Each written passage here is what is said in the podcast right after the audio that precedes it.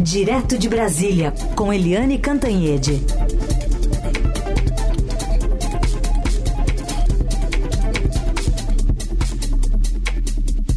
Oi, Eliane, bom dia. Bom dia, Raíssa e Carolina, ouvintes. Bom dia, Eliane. Bom, quais repercussões aí em Brasília a respeito da oficialização dos nomes de Flávio Dino e de Paulo Gonet à frente do Supremo e da PGR? Pois é, a, a sensação em Brasília, e é uma sensação correta, que eu reflito hoje na, na coluna do Estadão, é que o, o, os dois ministros do Supremo, né, o Gilmar Mendes e o Alexandre de Moraes, ganharam no grito, porque foi depois da, daquela confusão toda em relação à PEC, aquela PEC do, que foi aprovada no Senado, com interferência sobre o funcionamento do Supremo Tribunal Federal, limitando as decisões monocráticas. Depois disso, o Gilmar Mendes botou a boca no trombone, o Alexandre de Moraes, o clima ficou muito ruim com o Palácio do Planalto por causa do voto favorável a essa PEC do líder do governo, Jacques Wagner. Então, depois disso, Lula convidou os dois, mais o Cristiano Zanin, para um jantar no Alvorada, e foi nesse jantar que ficou tudo decidido. Ou seja, o Gilmar Mendes e o Alexandre de Moraes conseguiram duas vitórias. A vaga uh, do Supremo Tribunal Federal, a vaga que era da Rosa Weber, vai para o, o Flávio Dino, ministro da Justiça, e a PGR, Procuradoria-Geral da República, vai para o Paulo Gonet, o procurador eleitoral. É, ambos eram os candidatos da dupla Gilmar e Alexandre. E quem não gostou nada disso foi o PT, porque o PT imaginava que haveria um equilíbrio, já que o Gilmar e o Alexandre fariam um, um dos dois, o PT faria o outro, mas o PT não fez nada e agora está, uh, ah, enfim, está aí querendo compensações. Né? Agora, o que eu acho importante dizer é que o, o, o, o Dino, né, ex-governador do Maranhão, é, senador eleito, ex-deputado federal, professor de direito constitucional, é, tem, ele, ele foi juiz, ele tem curso de direito, tem mestrado em direito, é, enfim, como eu disse, foi juiz, mas o grande forte do Dino é que ele é corajoso e falastrão, tanto quanto o Alexandre e Gilmar Mendes. Então, é, é a coluna de hoje, né? Em vez de ter um dueto, agora o Supremo vai ter um trio do barulho. E esse trio do barulho para o bem e para o mal, porque é um trio que tem boas causas, mas que causa muita confusão. Muita confusão, porque ministro do Supremo, é, em tese, é quietinho, né? É um, são ministros que falam nos autos, falam na hora de votar. E no caso de Gilmar, Alexandre e agora Dino, eles vão muito além disso, porque eles são muito políticos.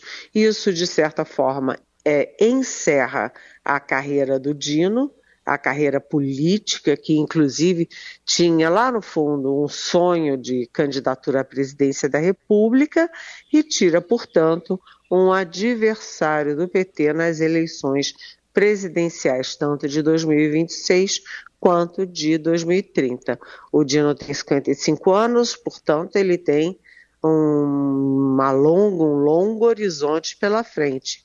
E esse horizonte não é mais na política. E justo ele vai para o lugar de Rosa Weber, né? Personalidades completamente diferentes. Mas vamos falar das sabatinas, eh, Eliane, que já estão marcadas rapidinho, rapidinho para dia 13 de dezembro, as duas de Paulo Gonê, como também de Flávio Dino. E o presidente do Senado, Rodrigo Pacheco, já tinha prometido essa rapidez para análise do, dos dois nomes, prometeu um esforço concentrado para votar as duas indicações ainda neste ano. Vamos ouvir o que ele disse. Vamos nos empenhar para poder apreciar esses nomes do Banco Central, do CAD, da CVM, de agências, de embaixadas, o PGR e, e, o ministro do Supremo Tribunal Federal ainda esse ano. Obviamente que não depende só da presidência, isso é um exercício coletivo que envolve as comissões permanentes da casa e envolve também as lideranças, senadoras e senadores em relação a isso. O nosso papel é a designação desse esforço concentrado entre os dias 12 e o dia 15 para poder reservarmos essa semana não só para a apreciação dessas autoridades, mas também uma série de projetos que nós temos que apreciar e seria muito bom chegarmos ao recesso com muitas dessas coisas resolvidas. Quando tem vontade, dá tempo, né, Helene? Ah, é. Vontade política é preciosa, né? Porque aí faz as coisas acontecerem. A previsão, então, é do dia 13, a, passa pela CAI, né, pela é, CCJ, desculpa, e depois vai direto para o plenário. Os dois precisam de 41 votos dos 81 senadores para aprovação e a atenção, né? A oposição está ficando assim, está botando as asinhas de fora. A oposição que teve é, um bom momento no domingo, com uma manifestação grande aí, é, é, uma, é, grande contra a morte de um bolsonarista que foi preso por causa de 8 de janeiro, estava preso na Papuda e morreu. E então teve essa manifestação no centro de São Paulo e dentro do Congresso também eles estão muito articulados. Ah, tem uma manifestação, um manifesto contra a indicação do Dino, que já tem mais de 120 mil assinaturas. Isso é trabalho de articulação da oposição.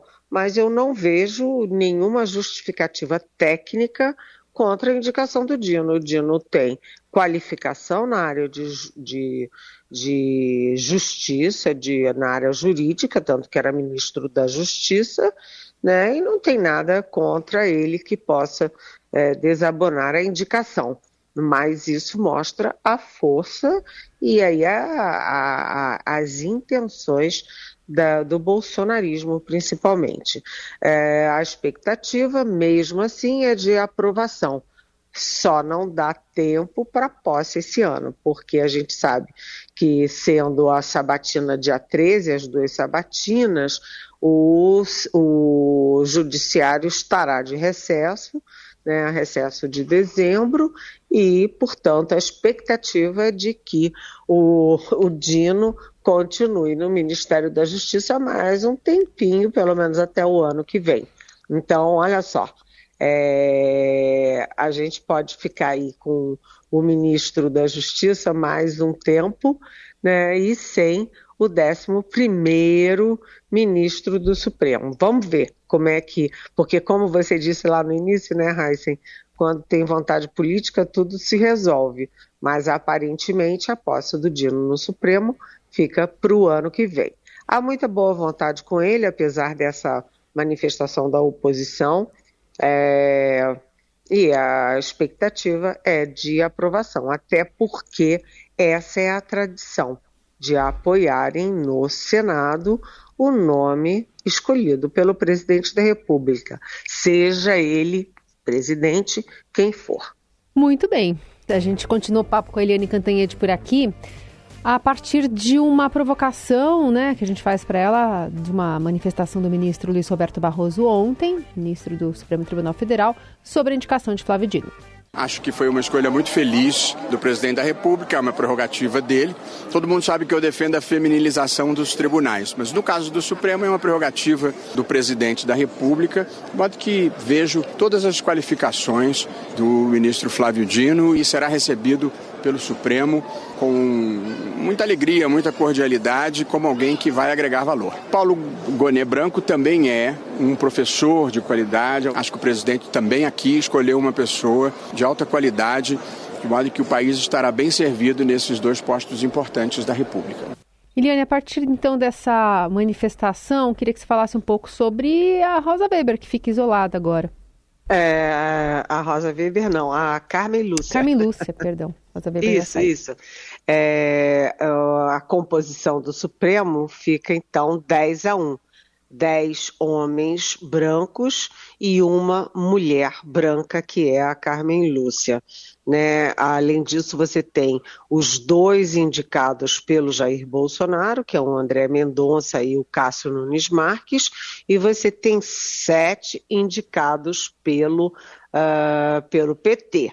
Mas atenção, né? A gente tem aí o grupo do barulho, ou como eu chamei, o trio do barulho, que é o, o Alexandre de Moraes, que foi indicado pelo Michel Temer, o Gilmar Mendes, indicado pelo Fernando Henrique Cardoso, e agora o Flávio Dino, que foi indicado pelo Lula, mas ele nunca foi do PT.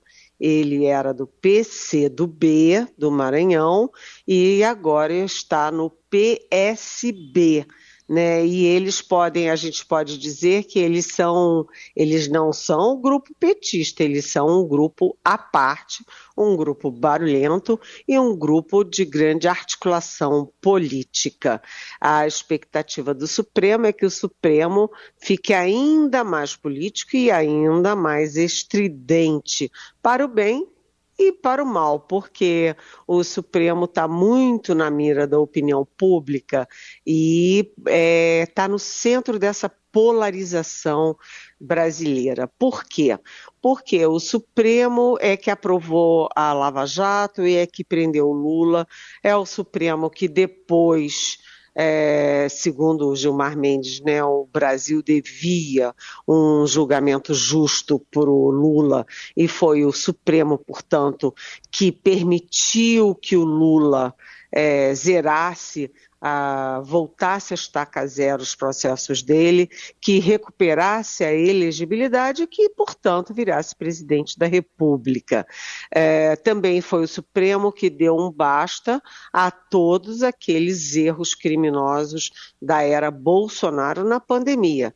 Se não fosse o Supremo, eu acho que em vez de 700 mil mortos na pandemia, a gente ainda teria mais gente morta. Porque o Supremo garantiu vacina, garantiu é, isolamento social, garantiu que o governo é, federal atuasse. E também no caso do, da resistência democrática contra, contra golpe de Estado. O Supremo liderou a resistência democrática. Isso faz com que o Supremo tenha grande apoio uh, entre aqueles que, enfim, são contra o bolsonarismo, contra golpe, a favor de vacina, e do outro lado seja uh, aí criticado e atacado sistematicamente pelos que são bolsonaristas contra a vacina e a favor dessa agitação toda que gerou o 8 de janeiro. Então, o Supremo, que tem uma baixa aprovação segundo as pesquisas, a aprovação na sociedade brasileira, ele também está tocando pautas que são pautas de vanguarda né, na sociedade. A questão da descriminalização do aborto, da descriminalização de, do porte de pequenas quantidades de maconha, essas coisas todas. Supremo, portanto, no meio dessa, dessa polarização política e agora com o, o, Flávio Dino ele vai ficar ainda mais, o Supremo, né, como instituição, ainda mais eloquente.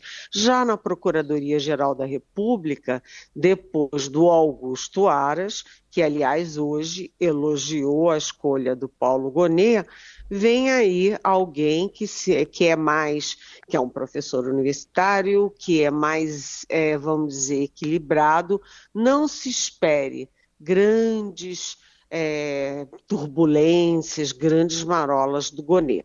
O Gonê tende a ser muito técnico é, e pouco político e pouco criador de caso, ao, ao contrário do Aras, que fez todo o jogo do Bolsonaro nos tempos dele de PGR. Ele, depois de fazer todo o jogo do Bolsonaro, ainda pretendia continuar, mas era praticamente impossível, porque ele ficou com uma marca muito fortemente bolsonarista. Muito bem, vamos aguardar então essa confirmação lá no Senado de nomes que estão apresentados aí antes dessa viagem do presidente que já está em direção à COP. Hoje tem uma agenda com os Emirados Árabes. Aliás, com o presidente, aliás, na, na Arábia Saudita, né? Ele vai em Riad falar com o Mohammed bin Salman, o príncipe herdeiro, nessa viagem que no final vai à COP nos Emirados Árabes. Eliane, obrigada por hoje. Até amanhã. Até amanhã e olha, boa sorte para todos os paulistanos. Hoje vai ser um dia difícil no trânsito de São Paulo. É isso.